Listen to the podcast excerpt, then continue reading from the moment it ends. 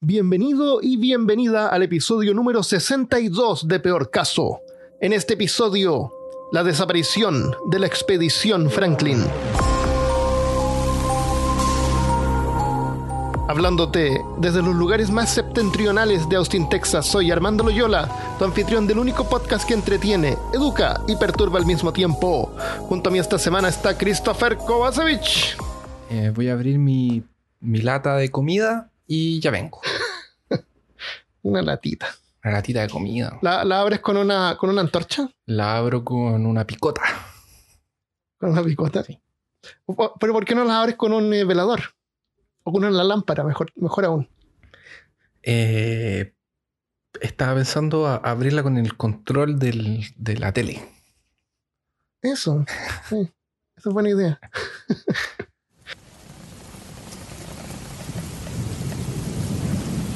Un paso marítimo desde el Atlántico al Pacífico por los archipiélagos del norte de Canadá era un sueño para los europeos ya desde el siglo XVI. Hasta entonces las únicas rutas eran por las traicioneras aguas del Cabo de Hornos al sur de América y desde Asia por el Cabo de Buena Esperanza al sur de África. La primera vez que alguien logró pasar fue una expedición en 1906 por el noruego Roland Amundsen, pero tardó tres años. Esta es la historia del capitán John Franklin, quien salió de Inglaterra en 1845 con una tripulación de 129 hombres y un solo propósito, conquistar el Paso del Norte. Vamos a hablar sobre la época en la que el orgullo inglés pudo más que la razón. El imperio inglés era tan grande y no existían enemigos capaces de detenerlo. Nadie ni nada se podía enfrentar al poderío de estos imperialistas. ¿Eh, ¿No eran malvados? No, no eran malvados, simplemente eran, eh, eran las personas de su tiempo, eran nacidos en su época. ¿De qué año estamos hablando? Estamos hablando del año 1845, 44 por ahí. Es, es una época en la que no, la tecnología está en su pique. Las cosas a vapor están en, en- en la moda. Y la industrialización. Esa es la época que le dicen victoriana. Sí, la época victoriana porque la... eh, ¿Quién era la reina de Inglaterra? Era la reina Victoria. Ah, qué coincidencia. Sí, por eso justo ella nació en esa época. Mira, qué, qué suerte, porque justo se llama época victoriana. Ahora, estos ingleses, los señores ingleses, tenían la fuerza marítima y, mari- y militar más grande del mundo y más fuerte. Y eran en un imperio que realmente era gigantesco. Eh, que tenía, abarcaba casi, casi todo el mundo conocido, por ejemplo. Ahora, la única cosa que ellos no habían desafiado aún era la naturaleza misma. Y esta confianza que ellos tenían en su propio poder les iba a causar una de las peores y más memorables fracasos expedicionarios de nuestra historia moderna. El Ártico, ¿fuiste al Ártico alguna vez, Armando? ¿Estuviste en el Ártico? ¿Eso es el norte o el sur? Es. Ah, ya me confundiste, po.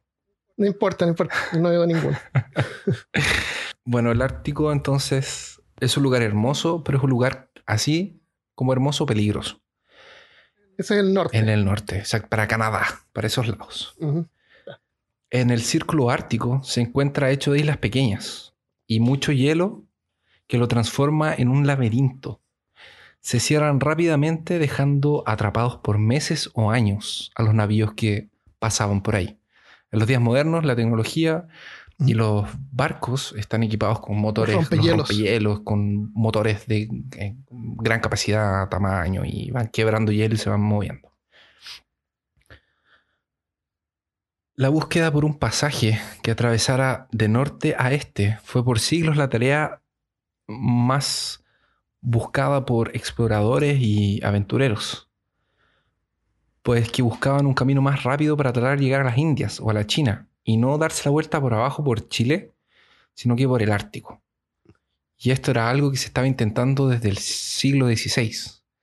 Entonces, ¿qué hacían los ingleses? Salían de, de Europa y se daban la vuelta por abajo. Ellos Por el Cabo de Hornos. por el Cabo de Hornos. Entonces bajaban y se daban la vuelta para ir a las, a las Indias.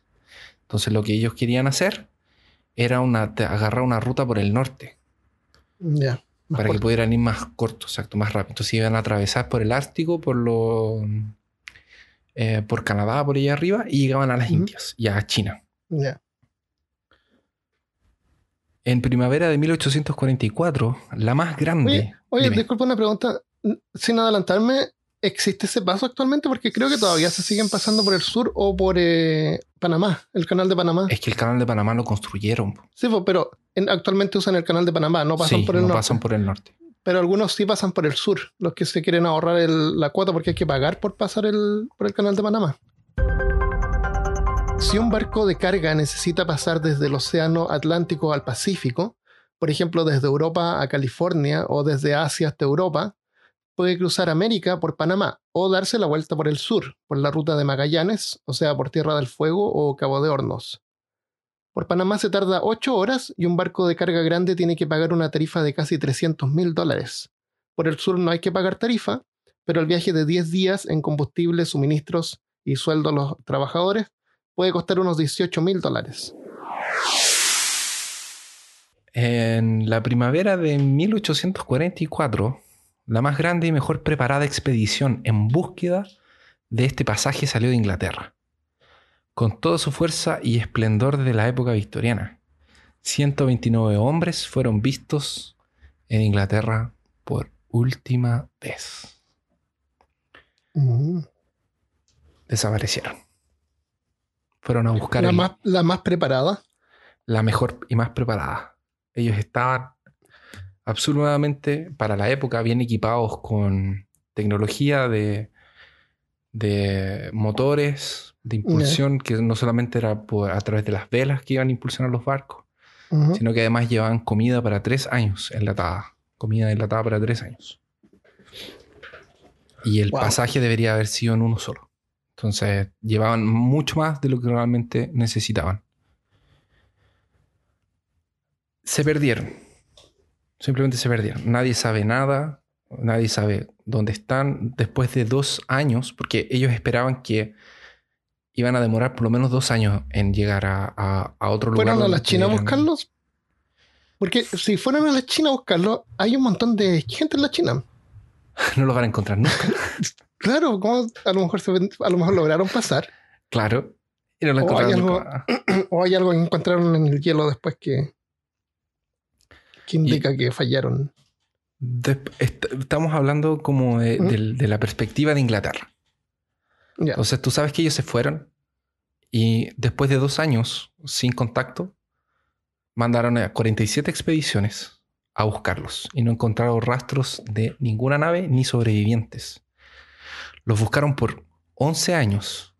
Fueron más de 47 naves y fue la misión de rescate más cara que existió en la historia de la humanidad.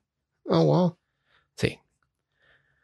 El paso que es del norte al este es uno de los atajos más peligrosos del mundo, con los hielos que se quiebran y se mueven, vientos de alta velocidad y claro, el frío que llega al punto de congelarte a tal punto de que si tú, por ejemplo, tú tomas algo en la de metal y después la sueltas, se te queda la piel pegada en el metal.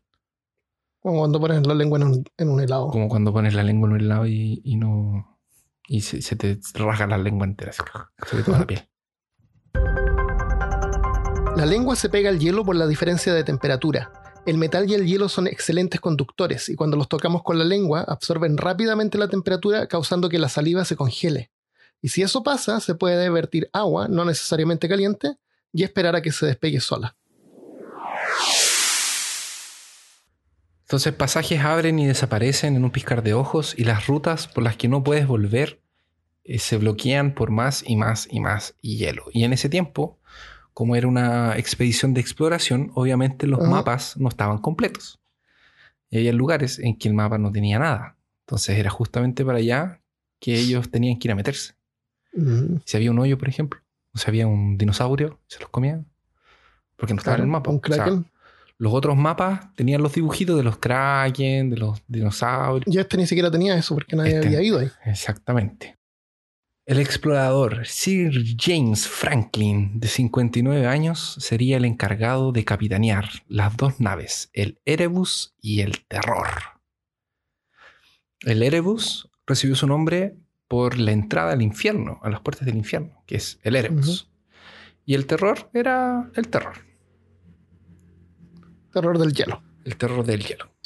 eran máquinas, eran buques de guerra, navíos de guerra que fueron refaccionados para, eh, para hacer este viaje expedicionario. Pero eran buques eh, hechos con objetivos de, de, guerra naval, no eran como rompehielos, ¿cachai? Ah, ok. Y estos fueron, eh, la, Pimp My Ride, ¿cómo se podría decir? Fueron enchulados. ¿Será que pueden, todos entienden enchulados? Sí.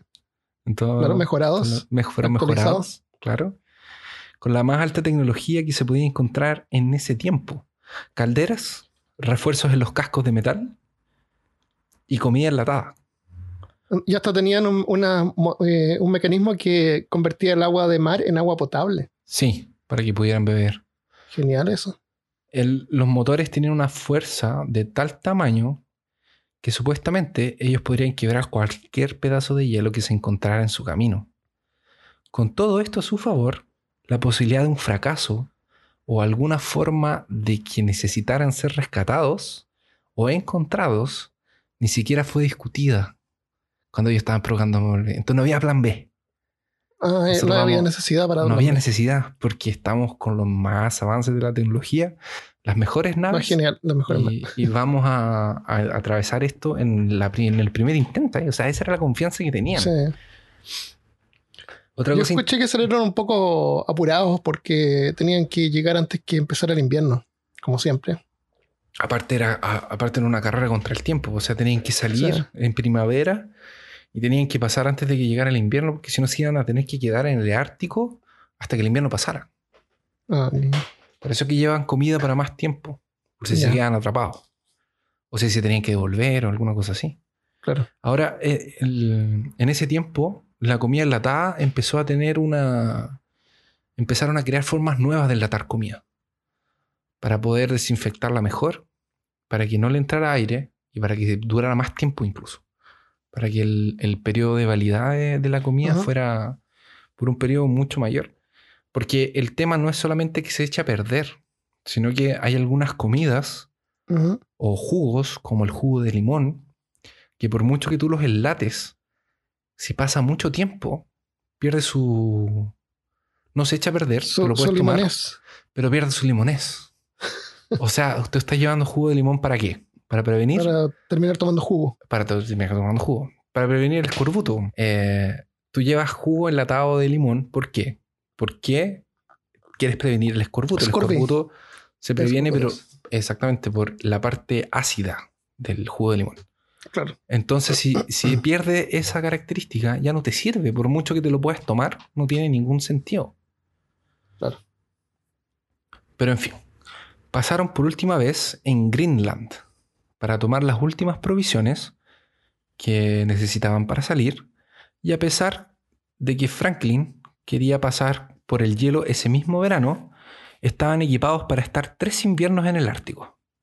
Tenían que ser rápidos. inviernos. Sí, que son como tres años. Tenían que ser rápidos porque el canal se cerraba en el invierno, así que tendrían que atravesar en el verano. Tenía que ser ahora ya. Un oficial llamado Fitzjames escribió una carta y decía algo así. Iba dirigida a su hermana Julie y fue en el año 1845. Y un pedacito de la carta dice lo siguiente. Confiamos mucho en el señor Jones. Nos da confianza y seguridad. Todos creen que pasaremos con el primer intento, pero yo espero que al menos pasemos un invierno aquí. Las esperanzas de un joven oficial que está saliendo. Quería pasar el invierno quería pasar el invierno, sí. Quería tener la experiencia de pasar un invierno, ah, una temporada entera. El segundo en comando también mandó una carta. Su nombre era Crozier. También escribió algo y decía algo así. Me siento solo y triste. No hay un alma en los dos barcos en quien pueda compartir mis pensamientos. Franklin está muy decidido en sus propias convicciones, pero yo creo que nos quedaremos atrapados en el hielo. Bueno, ¿qué pasó? ¿Qué fue lo que les pasó a estos tipos? ¿Qué le pasó a esta expedición? Eran los mejores epica- equipa- eran los mejores equipados de su época y nunca más se encontraron ninguno de los dos barcos y tampoco ningún sobreviviente. ¿Dónde están? A ¿Alguna lo mejor fueron expedición? al sur. ¿A lo mejor qué? A lo mejor nunca fueron. A lo mejor nunca fueron. se- Se, se fueron a Hawái. Vamos a Hawái. Mucho frío. Algunas expediciones encontraron algunas tumbas y algún bote por ahí botado y unas carpitas, pero además de eso no hay ninguna señal de qué pasó. ¿Por qué? Porque como no encontraron los barcos, todos los registros de qué era lo que estaba pasando son, están con los barcos. Porque ellos llevaban una bitácora, los capitanes llevaban una bitácora. Y no. No está, po, porque los barcos no están. Y tampoco dejaron ni- ningún registro en ningún otro, ningún otro campamento ni ningún otro lado. Cinco años después de que la expedición desapareció, fue encontrada en Peachy Island. Encontraron en esta playa un campamento con carpas y algún intento de construir una torre de, de vigía. Y en este lugar encontramos tres tumbas. Estas tres bajas fueron las primeras, fue, fueron la primera parada que tuvieron que hacer. Y la primera prueba de que sobrevivieron a la primera parte del viaje de Greenland a, a Peachy Island. Tenían una librería de aproximadamente 3.000 libros. Tenían comida, tenían calefacción, estaban listos para enfrentar su primer invierno en la nieve. Y el capitán tiene una colección de discos de música. Así. Se lleva un montón de, de, de vinilos. Sobre, sobre el capitán, eh, sobre el eh, James Franklin, yo escuché dos versiones de su carácter. Una versión dice que era muy amable, que la tripulación lo amaba mucho, que les daba mucha confianza, que los iba a liderar bien, que él ya tenía experiencia en el Ártico, no era su primera expedición al Ártico, ya había hecho algunas. Y también hay otra versión que dice que era bueno para tomar, que toma decisiones apurado, que no... Que tenía harto ego. que tenía harto ego. Yo, yo lo que escuché es que tenía harto ego y se creía Indiana Jones, poco menos. Y era como medio loco. Se supone que esa aquí era su última expedición, pues era con lo que él se iba a retirar con honores. Ah, era su, su legado. Era su legado, exactamente. Él iba a encontrar el, el paso. po. Ya. Y de hecho, su en su cabeza era eso, o sea, está abierto, vamos a pasar, tenemos las mejores máquinas y todo. Y bueno, ¿qué fue lo que le sucedió a estos tres marineros? ¿Y por qué se murieron tan rápido y repentinamente? ¿Porque era el comienzo del viaje y tú ya tenías tres bajas? Ah, ¿Qué, no, ¿y qué- qué pasó? No se sabe. Aún no se sabe. Ya. Aún no lo sabemos.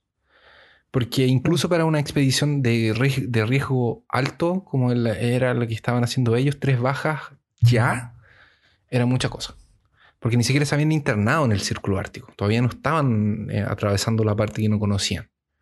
O sea, lo- venían enfermos ya de, de antes. Tal vez venían Tal vez. enfermos de antes. Y les dio. De hecho, se supone que James Franklin salió con. Salió de Inglaterra resfriado. Ah, con gripe. Era protocolo escribir algo cada vez que paraban en tierra y dejarlo con algún lugar visible, con algún tipo de... Ellos amontonaban piedras y los levantaban a harto, así como un poquito más de, de un metro ochenta. Yo me imagino que serán unos dos metros que los levantaban. Eran como unas pirámides de piedra y en la punta adentro ponían unos, eh, unos tubos de, de metal con papel enrollado, con las cosas que estaban pasando cuando paraban. Ese era el protocolo, eso era lo que tenían que hacer. Ah, Entonces se cerraba y se guardaba. Eso de ahí era como, como cápsulas de tiempo. como cápsulas de tiempo. Y eso de ahí era común no solamente en esa expedición, sino para comunicarse con las otras cosas que estaban pasando. Y de repente con mercaderes, con barcos balleneros. Ya.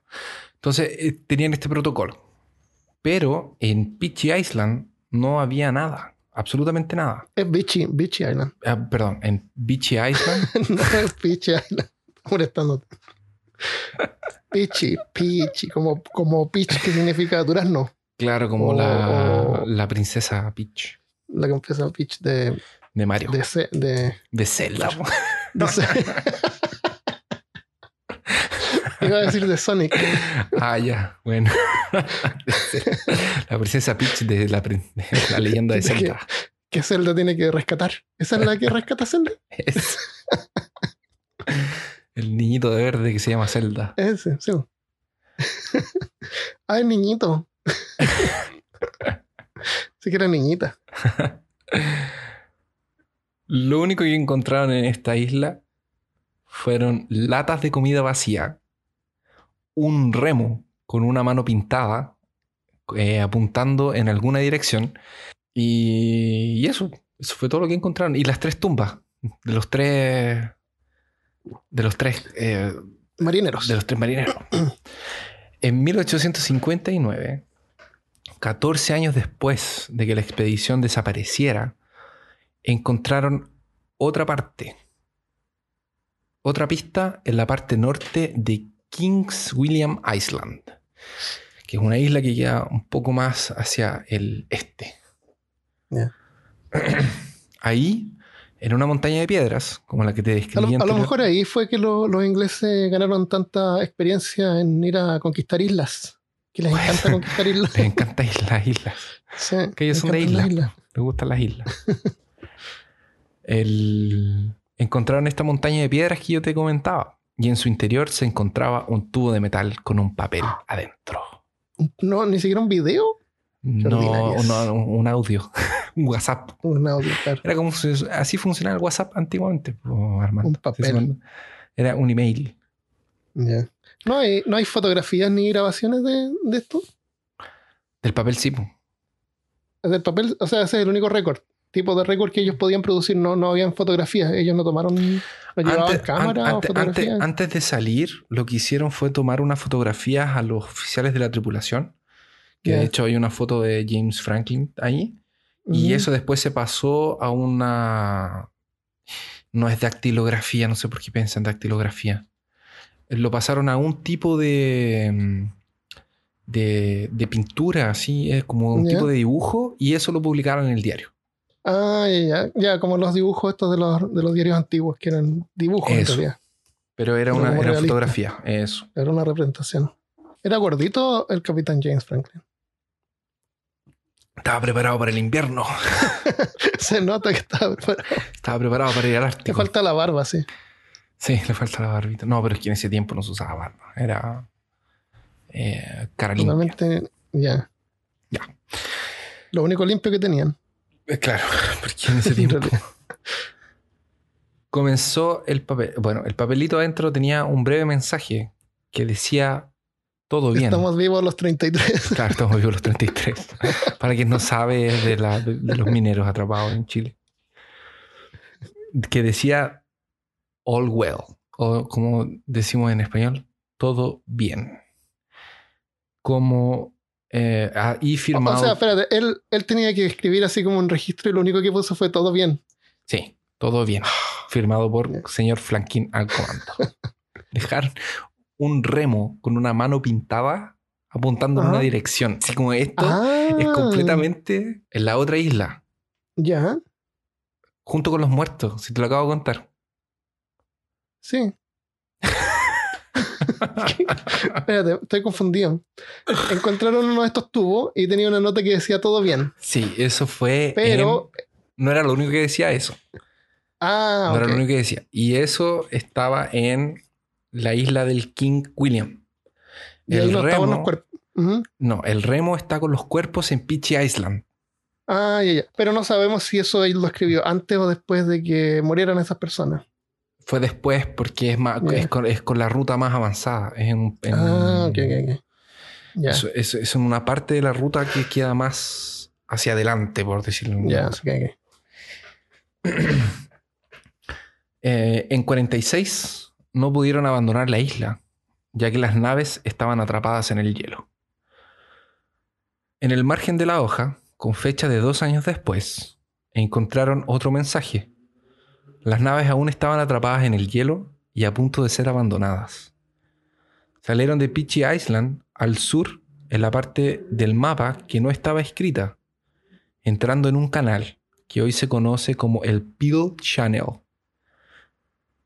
Hoy sabemos que este canal es muy inestable, y que el canal no había sido explorado, ni tampoco había sido cartografiado, porque todas las otras exploraciones que pasaron por ahí, cuando pasaron, el canal estaba cerrado, estaba cubierto de hielo, excepto cuando Franklin pasó por ahí, lo encontró y lo quiso atravesar. De hecho, cuando ellos llegaron a, a- a la parte norte de, de King Island, pensaron que era parte del continente. No, no- no se imaginaron que era una isla, Ah, wow. que era pedazo de, de- de tierra. Ah, tenía pedazo de tierra. Ajá. Entonces, este papel que encontraron en el tubo no solamente tenía ese mensaje de todo bien, tenía el mensaje de que dos años después aún estaban atrapados en el hielo. Oh, wow. Y tiene más Dos mensajes. Ya tiene más mensajes. Estuvieron atrapados no solo el invierno, sino que la primavera y el verano del 47, esperando que el hielo se derritiera. Se metieron al canal y no, eh, el hielo no se derritió en el verano. El- el- fue tan El hie- frío, fue tan frío el invierno que el hielo en el verano no se derritió y no pudieron salir. Cambio claro. De hecho, Yo, yo cuando lo los escuché, fueron, cuando los a buscar, estaban allá y no los podían encontrar. Y estaban ahí. Porque Oh, cuando wow. pasaban el canal estaba cerrado. Entonces decían, para allá no pueden haber ido, porque está cerrado. Ah, claro, claro. Estaban así como en el medio de la isla. Entonces los empezaron a buscar por todos lados y no los encontraron. ¿No tenían Eh, radio o cosas así No, en ese tiempo? no, no habían radios, creo. En ese tiempo no habían radios, parece. Deben haber, digo, radio. ¿Quién se inventó la radio? Ah, No no, pues habían telegramas eh, con, eh, Con, con, con Morse, con Morse. código Morse. Pero seguramente no tenían electricidad. Imagínate en la situación. Saliste de Inglaterra pensando en que solamente en el mismo verano no ibas ni siquiera a ver el invierno en el Ártico. Claro. Y ahora que estás atrapado, dices, ok, tendré que pasar una, una temporada aquí, pero no importa, porque en el verano el hielo se derrite y continuamos. Avante Vengadores. Pero el desespero de que en el verano, de que en el invierno siguiente el hielo se empezó a acercar de nuevo y más encima te empieza a mover porque no es, no son fijos. claro. No es, que, no es que los atrapó el hielo y se quedaron ahí, sino que el hielo se sigue movimentando, se sigue Sí, moviendo. se sigue solamente es una masa de hielo tan grande que te lleva justo contigo, porque tú estás, te vas a soltar quién sabe a dónde. De hecho, después vamos a ver cuáles fueron las posiciones donde quedaron lo- los dos barcos, que están alejados uno del otro. Y en una juntos. parte eh, vi que mm, cuando se empezaron a quedar atrapados, eh, se demoraban así como días en recorrer así como 5 kilómetros. Y Sí. iba tan lento, porque en realidad no era un rompehielo el, barco, el Erebus, que encontraron unos esquimales, a unas familias de esquimales, y los contrataron como cazadores y guías. ¿Viste esa parte? No, no, no tenía idea. Entonces, me- imagínate, pues que el barco este va avanzando tan lento que seguramente los esquimales iban caminando al lado del barco Probablemente. y les ofrecieron trabajo y los esquimales trabajaron, se quedaron con ellos. Y después cuando quedó la nave Oh. atrapada, o sea, cuando ya vieron que tenían que quedarse en el invierno, apilaron, apilaron eh, más nieve para cubrir la nave porque la nieve actúa como aislante. Aislante térmico. Claro. Entonces la cubrieron con nieve. Pero se seguía moviendo, como dices tú. Y lo otro, que la, el hielo empieza a comprimir la nave. Sí. Como pasa el tiempo, la empieza a comprimir, a comprimir. Entonces, el ruido que se genera allá adentro, del eco, Oh, del.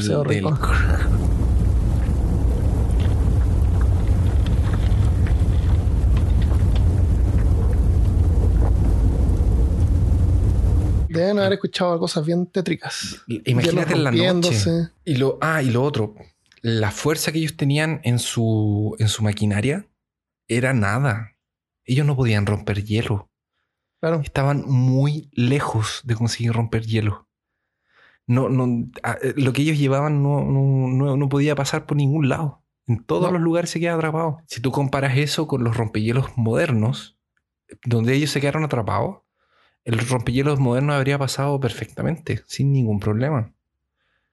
Ah, Pero es- claro. Pero estos no. No, porque como tú dijiste, fueron eh, arreglados. Exactamente. Y pensaron que no los iba a atrapar. De hecho, vi una simulación eh, a escala, donde Ya. colocaron un- un- una copia del Erebus, la redujeron a- Ujú. en escala, era pero era igual, y le pusieron más o menos lo- eh, la potencia que debería tener, con bueno, electrónico, me imagino. Y lo hicieron andar en una piscina con hielo, y no podía pasar, se quedaba atrapado cada rato. Wow. Y después les, les tiraban viento y tampoco podía romper el hielo. Se quedaban atrapados. O sea, Qué mal. para nada. Entonces estás en este, en este ambiente de incertidumbre, de, con ruidos, con vientos, con comida que se va a acabar en algún momento, atrapado en medio del hielo, en medio de la nada, en un lugar donde no sabes dónde estás, sin poder comunicarse y obviamente con el tiempo de que están esperando dos años antes de mandar a buscarte.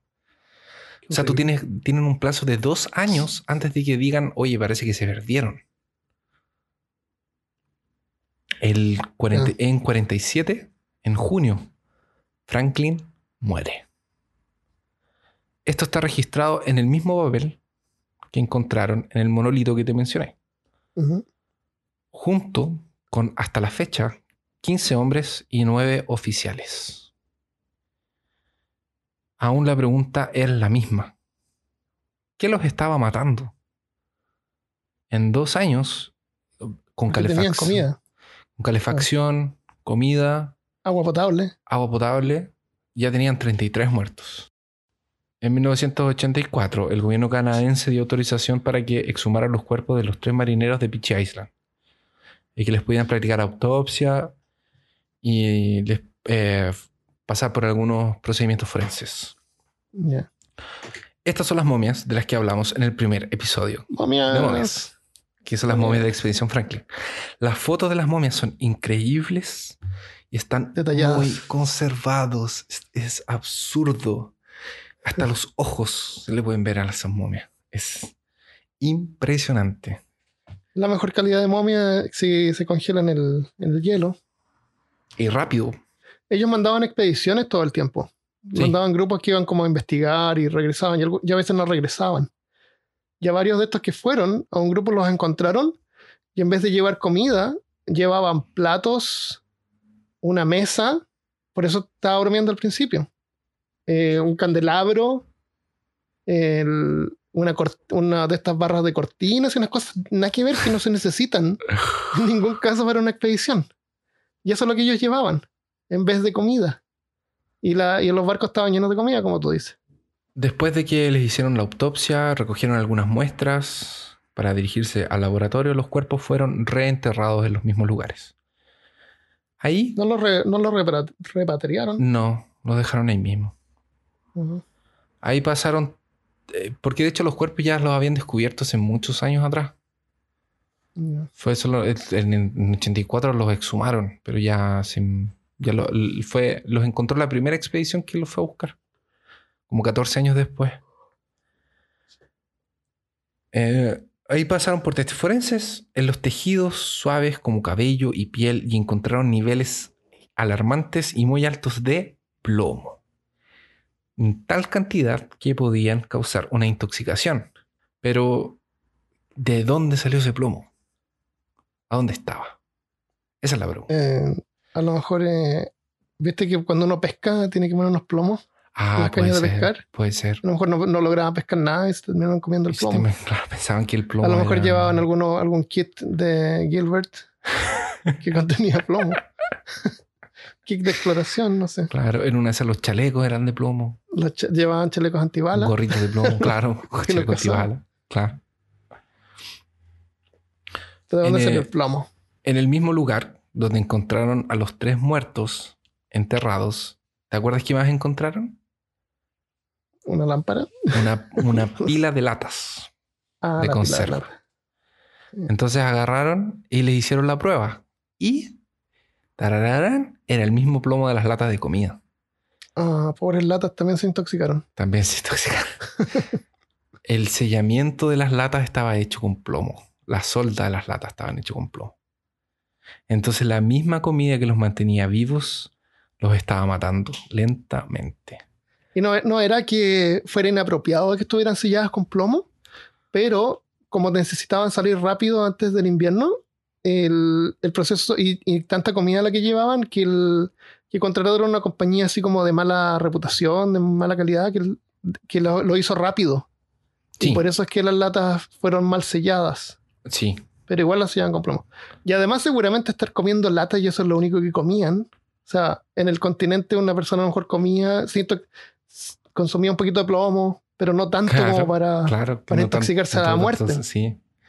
La, la intoxicación. Ahora aquí hay, hay dos versiones. Unos científicos dicen que fue esto mismo, intoxicación por plomo, lo que los mató. Que fue eh, porque el síntoma de intoxicación por plomo te da paranoia, te da eh, confusión y te debilita el cuerpo. Te sientes cansado y cosas por el estilo. Ahora está la otra parte y te que dice- loco. Y te vuelves loco. Ahora está eh, los otros científicos que dicen que sí, el plomo puede causar eso, pero tú estás hablando de una sociedad eh, industrializada en donde el plomo se usaba para todo. Sí. Tenían plomo hasta eh, medicinal. Ah, consumían así voluntariamente. Sí, había plomo medicinal. Era el tiempo que usaban mercurio para tratar sífilis. Ah, horrible. Y, Entonces. y hay otra, otra fuente, no sé si la viste, que era la, la maquinaria esta que, que transformaba el que agua, transformaba el agua en. el agua potable, Oh. porque esa maquinaria tenía eh, tuberías de plomo. Y el problema es que eran nuevas, como todo esto lo hicieron rápido. Todas estas Claro. cañerías eran nuevas. Y, y el plomo de las cañerías, por ser nuevas, se transfería más plomo al agua. Y se transfiere y también se usa, en el continente usaban cañerías de, de plomo. Pero el, el agua que pasaba normalmente no es caliente. En este caso sí, porque es una de- eh, destila el agua. Y esa es la forma en que se separa el agua de la, de la sal. Entonces, al destilar el agua, pasaba agua caliente por estas cañerías de plomo Ah, y ahí se contaminaban se aún contaminaba más. más. Sí. Así que tomaban plomo, comían plomo, Era todo plomo. todo plomo. Qué horrible. Y, y el plomo causa eh, psicosis y, se vuelve loco. Y por eso es que en vez de llevar cosas útiles, uno se le ocurría llevarse una lámpara o un- una mesa. Ah, porque estaban chaladitos. Estaban chalados, sí. Por eso es que nos encontraron con esas cosas. Chalados es, para quien no sabe, chalado es, es ser loquito. Sí. Ah, Y, y además el- el- la intoxicación produce inflamación en los nervios y al cerebro. Y inflamación en los nervios causa dolores. Así que estas personas sufrieron, pero sí, muchísimo. un montón. Sí. Era terrible. Y no fue solo eso lo que los atacó, como vamos a ver ahora. Osos polares. Osos polares también, un bichito. Eh, hay una novela la- había no- logrado sobrevivir, vio la ciudad y un oso polar lo y mató. se murió. No, saltó un oso polar enfrente. claro, Hay en el último uno... momento. Yo vi a todo esto, este capítulo, eh, yo, se me ocurrió ir a, a- a buscar la información, Armando sabe, porque miré la serie de, de terror que está basada en un libro de ficción científica que fue basado en esto de aquí, en, Del la- terror los, datos, en los datos reales de, de la expedición. Entonces esa novela eh, cuenta lo que pasó con ellos ah, en, en ese, en ese ¿Podría periodo dar de el, tiempo. el nombre y el, el nombre y el autor para que lo busquen. Por si alguien lo quiere. Eh, se llama The Terror eh, y el autor es Dan Simmons. Ahí está. Entonces, tenemos marineros enfermos por locura total plomística, capitán muerto y comida acabándose. Y la misma comida te está matando. Entonces es una situación que quebraría la moral de todas las personas que estaban en los dos barcos. Un último mensaje en el papel encontrado dice lo siguiente. Algunos hombres abandonarían las naves e irían a pie en dirección de un lugar llamado Backfish River. 105 hombres abandonaron las naves. ¿Y cómo iban equipados? Con comida enlatada Y barcos. Dos barcos salvavidas eh, que los tenían que arrastrar por la nieve porque si llegaban a el Backfish River iban a tener que cruzar al otro lado. Entonces, para poder hacer ese cruce, iban a necesitar los árboles. Y para hacer esto, iban a tener que atravesar la isla del Rey Williams entera, de extremo a extremo. ¿Y eso cuánto distancia era harta? Es harto. Es harto, harto. Harto, harto, harto, harto.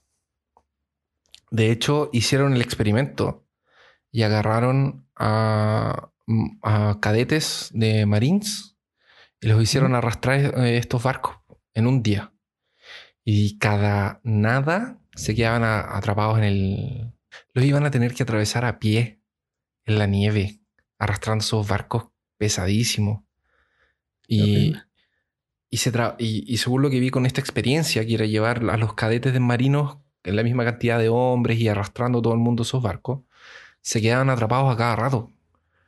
Y te demorabas horas en sacar uno de esos cuando se quedaba atrapado. Y tenías que eh, romper el hielo, sacar la nieve para destrabarlo de donde, de donde estaba. Y a veces se necesitaban los tres equipos de hombres. Entonces imagínate hacer eso enfermo, cansado y en esas condiciones de... Y, lo- y loco. Y, y con lo dolor. quito. Y lo quito con Loquito. dolor. Crozier estaba al comando en ese minuto. Crozier fue el segundo al mando, el que escribió la carta. La misma expedición que encontró el tubito con el papel, encontró el bote. Y dentro habían cosas como libros, telas para, para montar campamento, chocolate y té. Ahora Ah. la pregunta es, ¿por qué abandonaron todo? ¿No le En gustaba mayo- el té? A mí no Sal- me gusta el té. A mí tamp- pero era lo que tenían. Salieron en mayo del 48, de, 1900 de 1848. Y después de, de que... Esa es el última, la última entrada. Cuando ellos salieron, salieron los 105 hombres en dirección a Backfish River en mayo del 48. Y después de eso, se acabaron las entradas en ese papel y no hay nada más. Ahora, ese barco que ellos estaban arrastrando en dirección a, a Backfish River, eh, cuando lo encontraron estos exploradores que estaban buscando a, a las dos expediciones, lo encontraron en la dirección al contrario. En vez de estar Ah, alejándose del atrás. barco, se estaban devolviendo. Oh, odio cuando eso me pasa. O Sobre sea, todo en la nieve. Imagínate, te fuiste andando un montón y llegaron al punto que fue como, hay que volver a los barcos. Y se dieron la media vuelta y desespero de no poder llegar a ningún lugar. Ahora, después de que encontramos todas estas pistas y campamentos y cosas por ahí eh, en la isla de- de- del, del Rey Williams y etcétera, nos queda solo un lugar al que podemos ir para buscar información y Oye, vestigios. pero espérate, antes de eso, hay que sumar lo siguiente: que en el Ártico los días en el verano duran así una semana, Sí. y en el invierno las noches duran también varios días. Imagínate no ver nada, caminar sin ver nada. No, no te da la sensación de haber avanzado, no, no tienes ninguna referencia. Es como para pegarse un tiro. Sí, definitivamente. Mm. Realmente para suicidarse. Yo no sé cómo se mata, cómo no se suicidaron Mm, todos. No tenían pistolas. Ah, puede ser que no tenían armita. Bueno, entonces tenemos solamente un lugar al que podemos recurrir para tratar de encontrar más pistas, más vestigios, alguna información de dónde es. Porque no hay nada más. Están solamente esas dos cosas y los barcos desaparecieron. Simplemente. Y este lugar son los testimonios. Testimonios que quedaron por más de 100 años, archivados, olvidados, en algún lugar de alguna biblioteca en Inglaterra. ¿Y estos testimonios son de quién? Del. mm, del capitán Franklin. de Benjamin Franklin. ¿De Benjamin Franklin? De Benjamin Franklin. De los esquimales. Ah, la familia de esquimales. No solamente la familia de los esquimales, sino que estuvieron tanto Esquimales. tiempo Ya. que se cruzaron con varios esquimales. Sí, sí.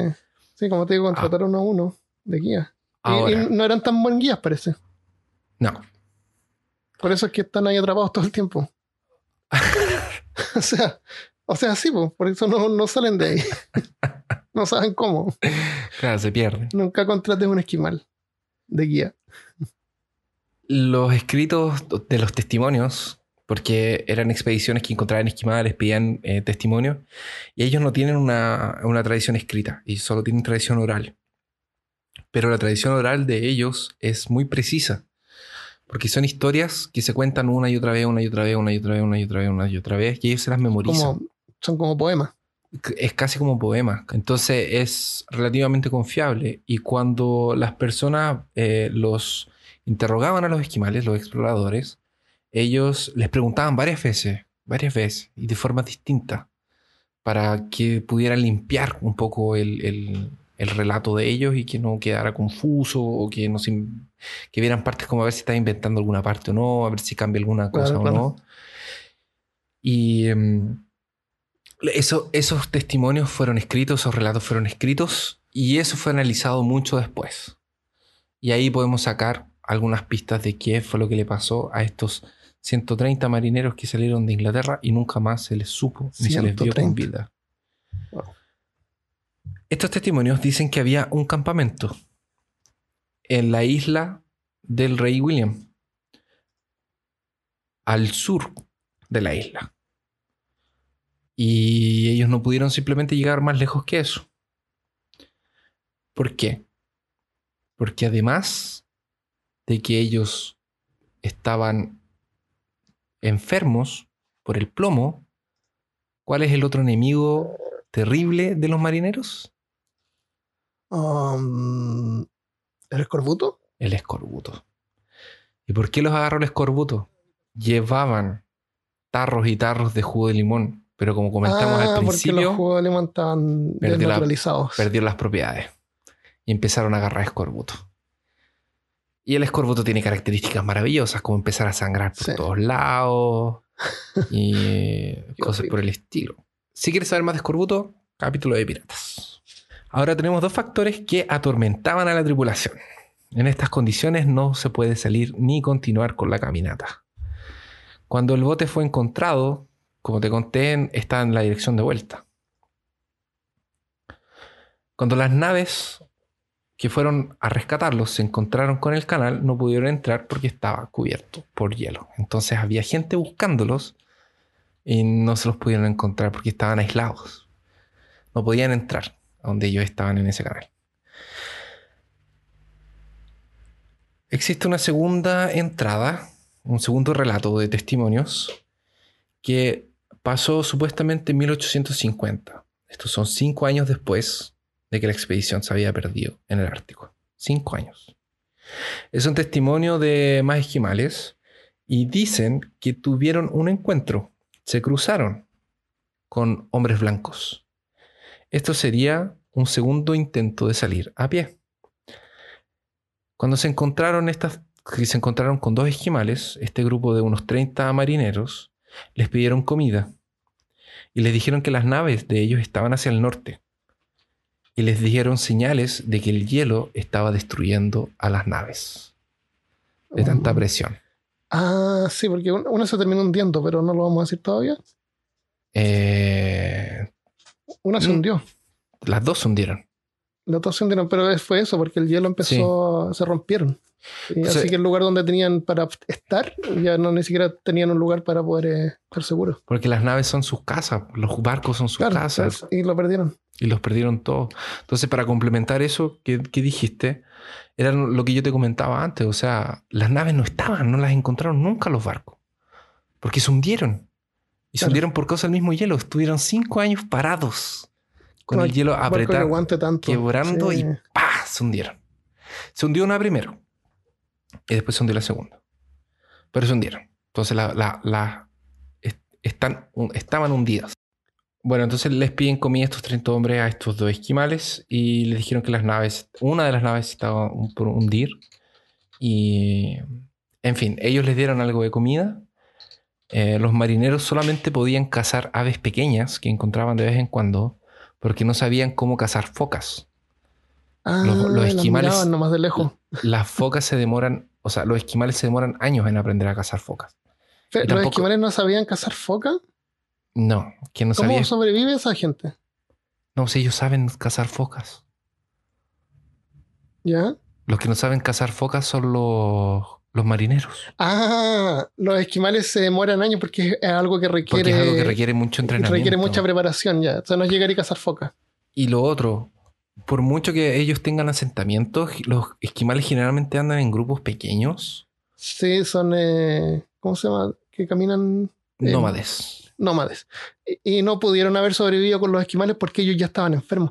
Eh, ellos andan en grupos pequeños porque es más fácil la supervivencia. En lugares Mm. extremos como eso, andar en grupos pequeños es mejor que andar en grupos grandes. Y ellos no se podían quedar con los esquimales por eso mismo. Y ahora vamos a ver un ejemplo de esto. O sea, al día siguiente, en la mañana, los dos esquimales se fueron. Se fueron corriendo. Se despertaron antes que los marineros y simplemente se mandaron cambiar. Porque si se quedaban con ellos, no iba a haber posibilidad ninguna de que pudieran alimentar a estos 30 hombres y habrían muerto junto con ellos. No tenían condiciones de mantenerlos vivos. Wow. Y, además- el- y además igual estaban ya enfermos y muriéndose. Con el tiempo, dejaron de enterrar a los muertos y los dejaban donde quedaban. Y estos cuerpos se pueden encontrar en como en secuencia. Ah, así como van ca- cayendo. Ajá. Porque existió realmente este, este encuentro sobre el. Este encuentro de estos dos esquimales es eh, el segundo intento que hicieron los marineros por tratar de salir a pie. Y ahí fue donde fueron muriéndose en el, en el camino. Llega cierto punto, que es este punto de la expedición, del cansancio, de la enfermedad, de la falta de nutrición, de las enfermedades, que simplemente te rindes. Te entregas a la muerte. Te quieres transformar en parte del pasaje.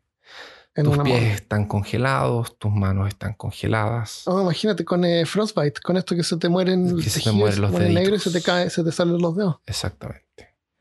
Y eso eh, fueron cinco años de estos tipos aún están perdidos en medio de la nada y no los van a sacar.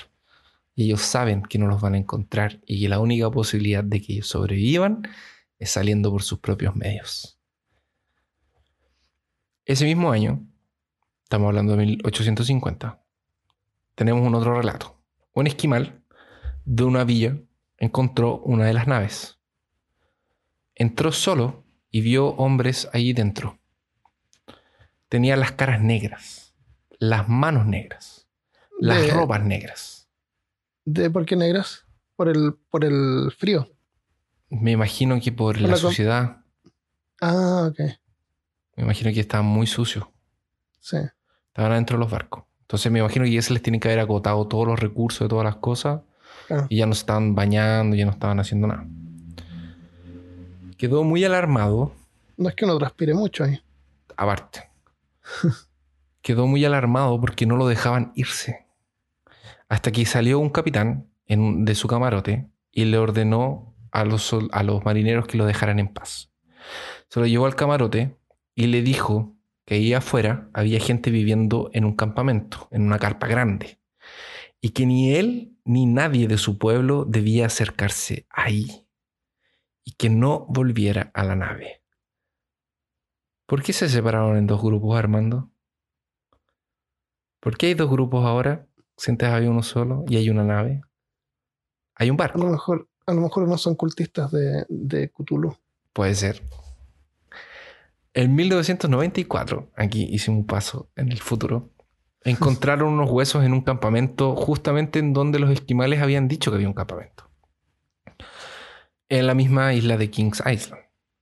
Cuando fueron vistos en el microscopio, vieron marcas, pero no eran de dientes, sino que eran cortes de filo, de algo metálico, como si fuera un cuchillo. Se estaban comiendo entre ellos.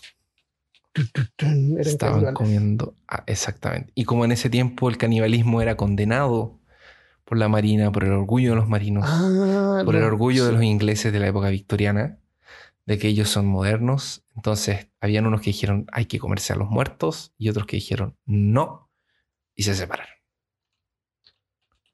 Wow. Algunos años después, la nave fue encontrada vacía, con algunas huellas cerca, pero solo eso, sin rastros de vida y sin rastros de personas. Un último encuentro en 1851, al año siguiente. Un cazador encontró cuatro hombres blancos y les dio cobijo por el invierno. En agradecimiento le dieron una espada de un oficial, hecha en 1835. Fitzjames era el nombre escrito en ella. Esos cuatro hombres fueron vistos caminando alejándose de la tienda del cazador. Seis años se pasaron, seis años en el Ártico. Habían sobrevivientes y no los podían encontrar, porque los buscaron en los lugares equivocados. Y se perdieron esos cuatro también. Trataron de llegar a sus casas y fueron vencidos por el hambre. Y desaparecieron. Qué horrible. El Fritz James era la espada que le dieron a este tipo, a Fritz James. El Fritz James fue el que escribió la carta a la hermana que decía que a él le gustaría quedarse un invierno, una temporada, no pasar al tiro. Uno, un invierno o tres o cuatro. Entonces, probablemente él en 80 y, en 51 todavía estaba vivo y era uno de los cuatro que habían quedado al final.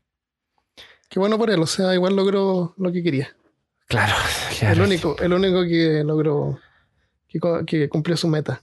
Ya, para finalizar, las naves fueron encontradas. Ahora, estos años, fue ahora que las encontraron. Mm.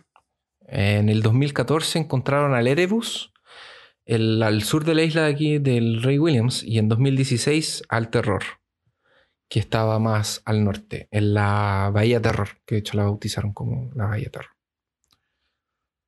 Y ahora la están investigando, están entrando, entran con, con submarinos, sacan cosas. Esa es la historia de la expedición Franklin, Armando, de cómo 129 hombres y su capitán se perdieron en el Ártico y nunca más fueron encontrados. Y lo único que queda es tu historia, contada por. Los esquimales. Bueno, lo que se supone. De hecho, no se, de hecho, no se sabe qué les pasó. Si lo que yo te conté son puras deducciones. Sí. Claro, claro, no, pero tiene sentido. Pero no hay registro, no hay nada. No hay una carta, no hay un diario, no hay.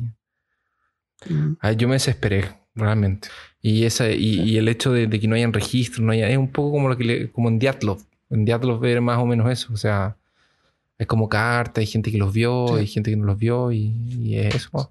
Sugerimos episodios para, para saber más sobre todo lo Por que hoy. favor, por favor. Bueno, el episodio número uno de momias, ahí hablamos de cómo se genera la momia, así que van a entender lo- más o menos lo que les pasó después de morir.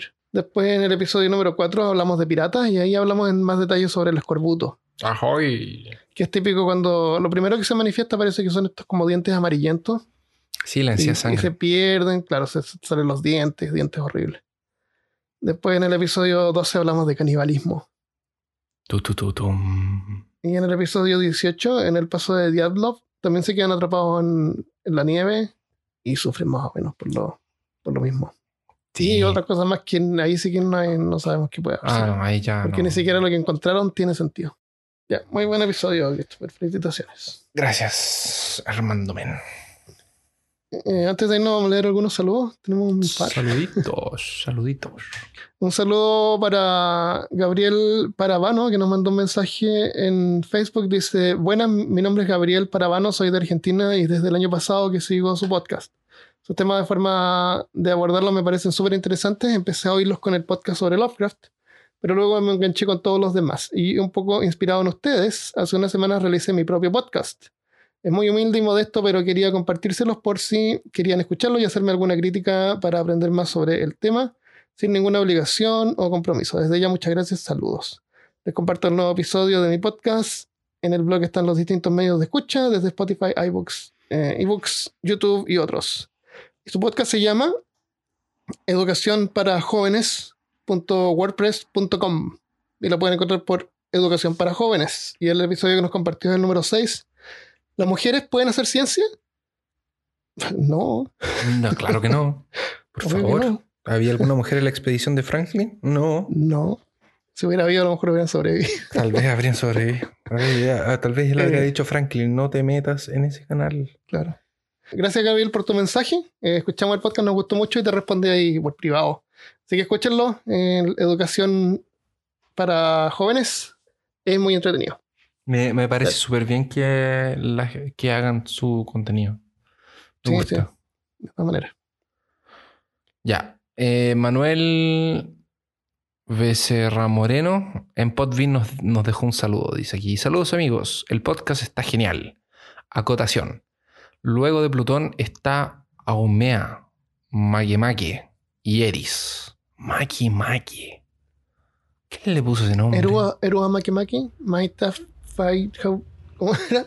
Maita Mai Hau- Haueino, Sao Saureba, Saurebari, Erua Sino, Sino. ¿Qué? Vamos a ver. Es una canción, una canción eh, de la isla de Pascua. ¿No te lo sabes? Makemake. Sí, es Erua Makemaki. Loco, yo me sé eh, Seguro-chan, Amaro-chan, Seguro-chan, chan, chan. Yo ni me acuerdo de esa canción, pero era algo así. Aquí dice aquí, chicos, ¿para cuándo un capítulo de los Assassin? O de los ninja? O de los samuráis? Saludos y felicidades por el podcast. Está bacán. Sigan así. ¿Cuál es? Muchas gracias. Ah, acá tengo un, un saludo este, eh, chistoso de. No, eh, pero bueno, espérate, el no, no- no le vamos a responder cuándo. Ah, eh, no, no sabemos. No lo sabemos. Lo vamos a colocar en la lista de, de sugerencias. Sí, Gracias. obviamente. Gracias. ¿Qué son un los saludo para-? ¿Ah? ¿Qué son los Assassin, Armando? ¿Los asesinos? Los assassins. Ah, de, de como de Assassin's Creed. Pero eso es mentira, pues, loco. Es un videojuego. Es, pero lo es. Ya. Lo es. Ya, Furnas, Furnas Antinazi en Facebook dice: Les escribo demasiado enojado. Comprenderán que como ira. jugador de vampiro, la mascarada y oyente del episodio número 10, es demasiado difícil seguir sin escribirles unas líneas. Uh, aquí viene. Hater. Lo vuelo. Pero de apoyo claro. Aunque Ah, algo bueno. de enojo porque siempre se burlan de Vampiro el juego de rol. No, ¿Viste nada por que qué haces eso tú? Yo no me, yo no me Quiero- río. Quiero decirles que son una muy buena influencia para esta generación entre los 20 y los 40 años de edad. Casi todo lo que hablan eh, lo, lo comparto y concuerdo con ustedes. Créanme, llegué a ustedes por un amigo que me dijo, mira, estos locos son igual de rayados por HP Lovecraft como tú. Y ahí fue el no- principio no del fin. No, ¿quién es HP Lovecraft? Nunca Yo lo tengo vi. un computador, mi computador es Dell. Qué mal, deberíamos tener computadores HP. ¿Por qué no tenemos computadores HP? a poner un sticker que diga Lovecraft al lado. Porque son horribles. Sí, son, y son igual de malos, igual de caros. Y son más caros. O sea, igual de malos, pero más caros. Pero más caros. Entonces mejor me quedo con el malo y barato. Exactamente. Yo también creo eso. Eh, y ahí fue el principio del fin. Comencé a escuchar los caminos de y vuelta al trabajo y ahora los escucho en el trabajo. Como todos los oyentes de, como todos los oyentes, estrellas de este atractivo y perturbador podcast. Bueno, nada más que desearles lo mejor y sigan así. Que espero algún día participar en un programa, obvio, en el que explique las razas de vampiro la mascarada. Sería un honor para mí. Franco Vega se llama. eh, De Chile, de San Felipe, quinta región. ¿Cómo vamos a hacer un capítulo de, De Vampiro juego la Mascarada. hor- horroroso. No lo va a escuchar nadie. Sos gótico al peo. Uno- ¿Cómo hacemos? No, hemos un Hemos góticos de los años 90. Claro, qué terrible. Te Yo creo que vamos a borrar esta salud. Solo porque le gusta Vampiro. Sí, Tanto o sea, hay otro juego. Tantos juegos buenos. A ver, pero pongámonos serio, ¿por qué, no te- ¿qué es lo que no te gusta de vampiros? ¿Qué tiene, qué tiene malo vampiro? ¿Por qué tú no quieres ser un vampiro y correr de los, de los, de los De, cazadores? los de la Inquisición, no poder, llorar, no poder salir eh, de de día, ser así como debilucho, tener No, que estar buscando todo el rato para sobrevivir. Ay, es toda esa cosa de. Ay, no, qué lata. No. Demasiado. No. Mira, fuera de broma, yo me acuerdo que las veces que tratamos de jugar vampiro, porque lo, lo intentamos, ¿no es cierto? Sí. Intentamos jugar vampiro, eran. Nadie se sentía así como poderoso como nos sentíamos en otros juegos, que como que te da así una, una habilidad especial. Magos, por ejemplo, me acuerdo que cada uno tenía Ah, habilidades sí, diferentes. Y como que es más dinámico, no sé, uno hacía cosas.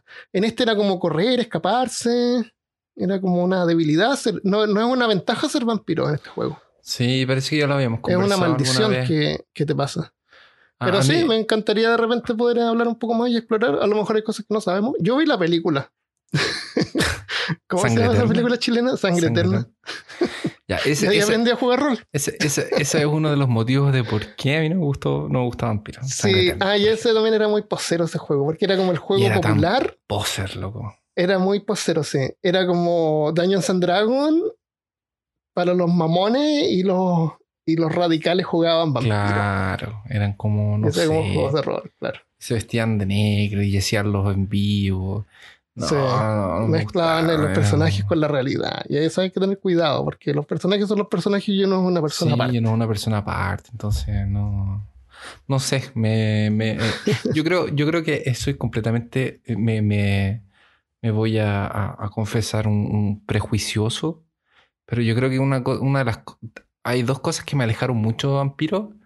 Una de ellas fue quien mastereaba para quien, quien era el maestro con nosotros de Vampiro. A lo mejor eh, también nunca nos tocó.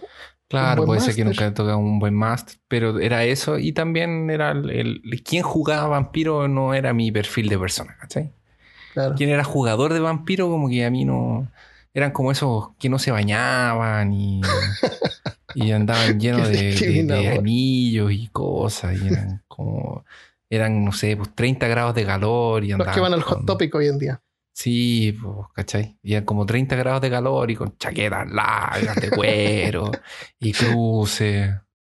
Así que no, no, no, Franco.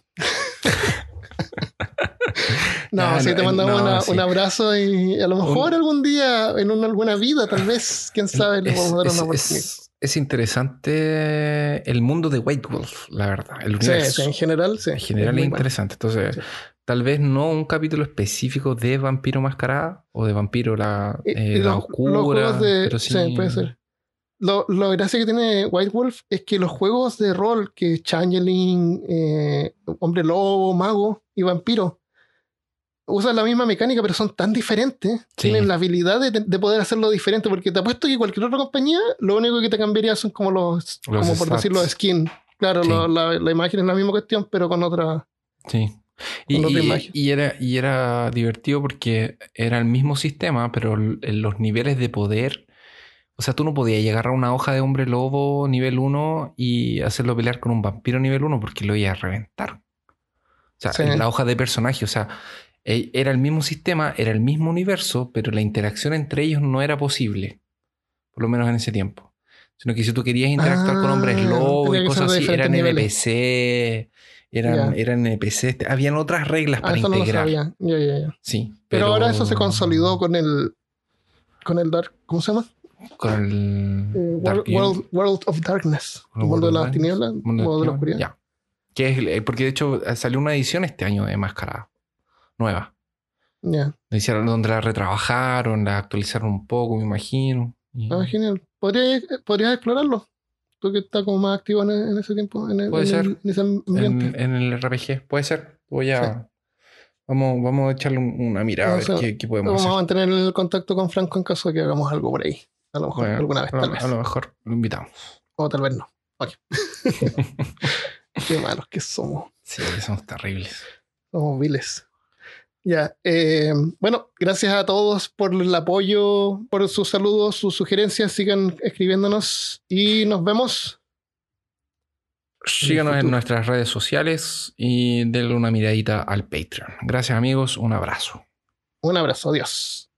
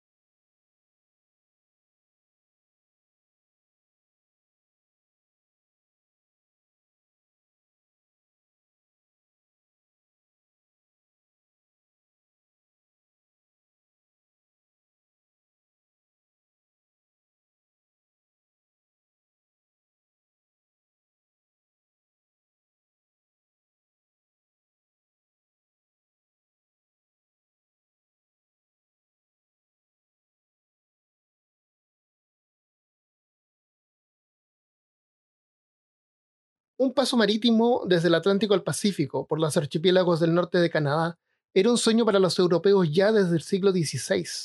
Hasta entonces las únicas rutas eran por las traicioneras aguas del Cabo de Hornos al sur de América y desde Asia por el Cabo de Buena Esperanza al sur de África. La primera vez que alguien logró pasar fue una expedición en 1906 por el noruego Roland Admundsen, pero tardó tres años. Esta es la historia del capitán John Franklin, quien salió de Inglaterra en 1845 con una tripulación de 129 hombres y un solo propósito, conquistar el Paso del Norte.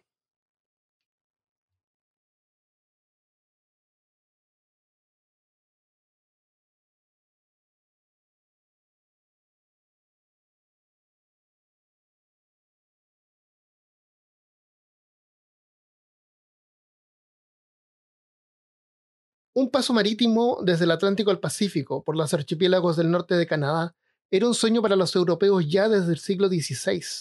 Hasta entonces las únicas rutas eran por las traicioneras aguas del Cabo de Hornos al sur de América y desde Asia por el Cabo de Buena Esperanza al sur de África. La primera vez que alguien logró pasar fue una expedición en 1906 por el noruego Roland Admundsen, pero tardó tres años. Esta es la historia del capitán John Franklin, quien salió de Inglaterra en 1845 con una tripulación de 129 hombres y un solo propósito, conquistar el Paso del Norte.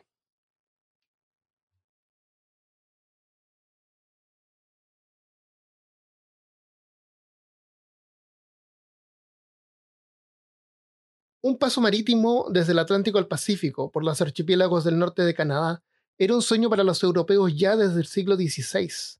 Hasta entonces las únicas rutas eran por las traicioneras aguas del Cabo de Hornos al sur de América y desde Asia por el Cabo de Buena Esperanza al sur de África. La primera vez que alguien logró pasar fue una expedición en 1906 por el noruego Roland Admundsen, pero tardó tres años. Esta es la historia del capitán John Franklin, quien salió de Inglaterra en 1845 con una tripulación de 129 hombres y un solo propósito, conquistar el Paso del Norte.